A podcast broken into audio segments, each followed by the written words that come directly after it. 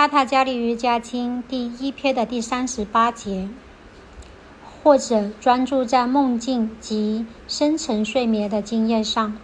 当我们睡觉的时候，有时会梦到神或者杂志飞翔到高处。如果你有过这种梦境，请记住它，让你的心停留在那里，它会带给你同样的平静与专注。如果你从来没有这种梦境，那么想象沉睡中的平静状态。每一个人在睡眠中都会进入平静安详的境界。当然。那时候的你是没有意识的。当你醒来时，你会说：“我睡得很熟。”想象那种平静吧。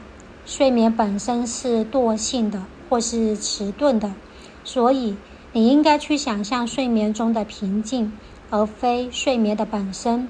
如果你开始想象睡眠的本身，你该知道你会得到什么了。有几种建议性的技巧可以使你的心灵平静。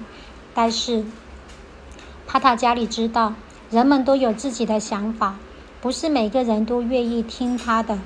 可能有人会这么问：假设这些建议我都不喜欢呢？这是否表示我什么都得不到呢？所以，以下帕塔加里这么说，作为这一段的结论。第三十九节，或者冥想在任何能使你提升的方法上。冥想静坐不应该只求助于你本身，也要求助于能够提升和帮助你的方法。很多人问到：“我应该冥想什么？我应该在何处被启发指引？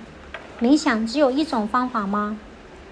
帕塔加里清楚地说：“你可以冥想在任何能提升你的事物上。如果你能自己选择，就自己选择。”如果你不能自己选择，请教一位你对他有信心的人。只有在这个时候才需要一位老师或是牵引者，否则你不需你不需要，否则就不需要了。这是有好处的。求教于一位已经了解迟到者，不要自己试来试去，浪费许多时间，就像在曼哈顿开车一样。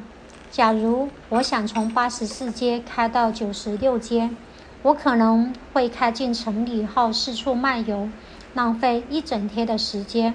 相反的，如果我询问他位于何处，我会知道方向而直接开到那里。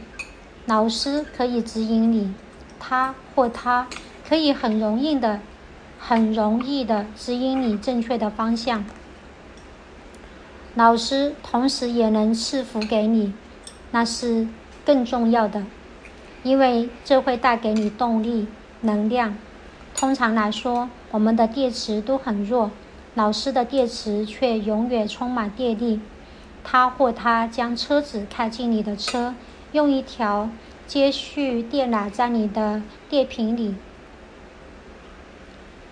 充一点儿电，你就可以走了。这就是从老师那儿得到的帮助。但是，如果你能用其他方式启动车子，就去做吧。